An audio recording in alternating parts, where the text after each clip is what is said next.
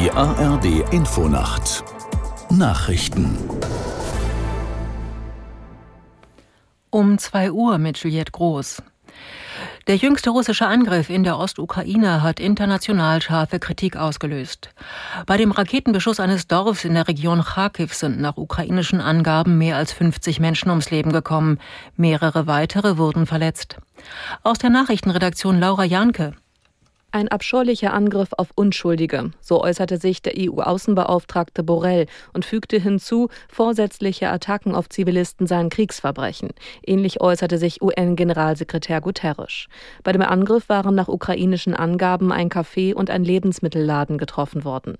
Auch Präsident Zelensky sprach von einem grausamen Verbrechen.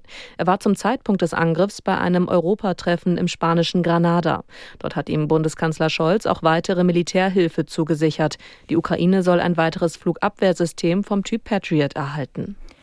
Die Staats- und Regierungschefs der EU beraten heute im spanischen Granada unter anderem über das Vorgehen gegen unerwünschte Migration.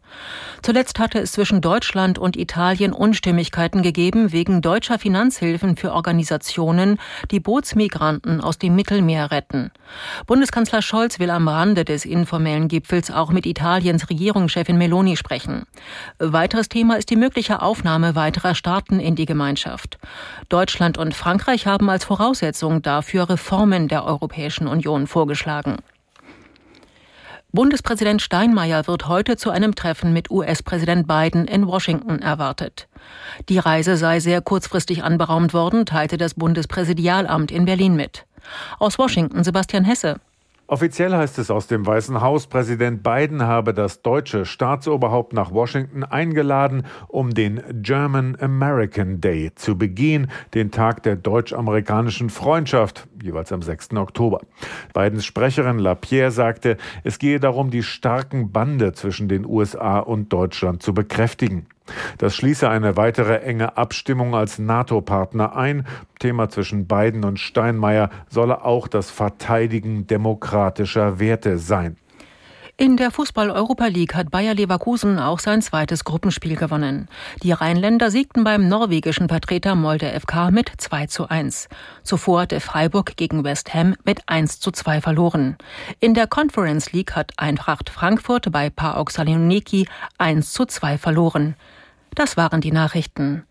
Das Wetter in Deutschland. Nachts im Norden bewölkt, teils gewittrige Schauer, stellenweise Nebelbildung. Tiefstwerte 15 Grad bis 3 Grad. Am Tage vom Emsland bis Berlin und nördlich davon dichte Wolken, ansonsten trocken. Höchstwerte 14 Grad bis 23 Grad. Am Sonnabend im Nordosten regnerisch, sonst sonnig. Höchstwerte 15 bis 26 Grad. Es ist 3 Uhr. Der Verkehrsservice in der ARD Infonacht. Mit einer Entwarnung auf der A45 Hagen-Dortmund. Kein Falschfahrer mehr zwischen Dortmund Süd und dem Kreuz Dortmund-Witten.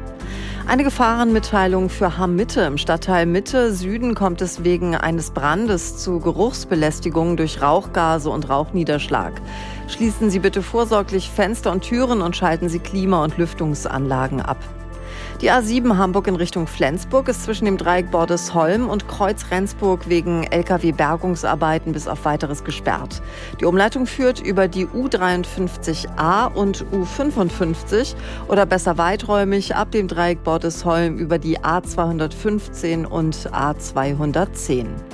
A8 München in Richtung Stuttgart zwischen Wendlingen und Stuttgart Flughafen Messe drei Kilometer stockender Verkehr wegen Bauarbeiten. Die A52 Düsseldorf in Richtung Mönchengladbach ist zwischen Karst Nord und Kreuz Nersen wegen einer Fahrbahnerneuerung bis Dienstag früh noch gesperrt. A94 Passau in Richtung München. Der Tunnel Einhausung Wimpasing ist wegen Bauarbeiten bis 5 Uhr gesperrt. Eine Umleitung ist hier eingerichtet. Die ARD Infonacht. Die kommt aus dem Studio von NDR Info in Hamburg mit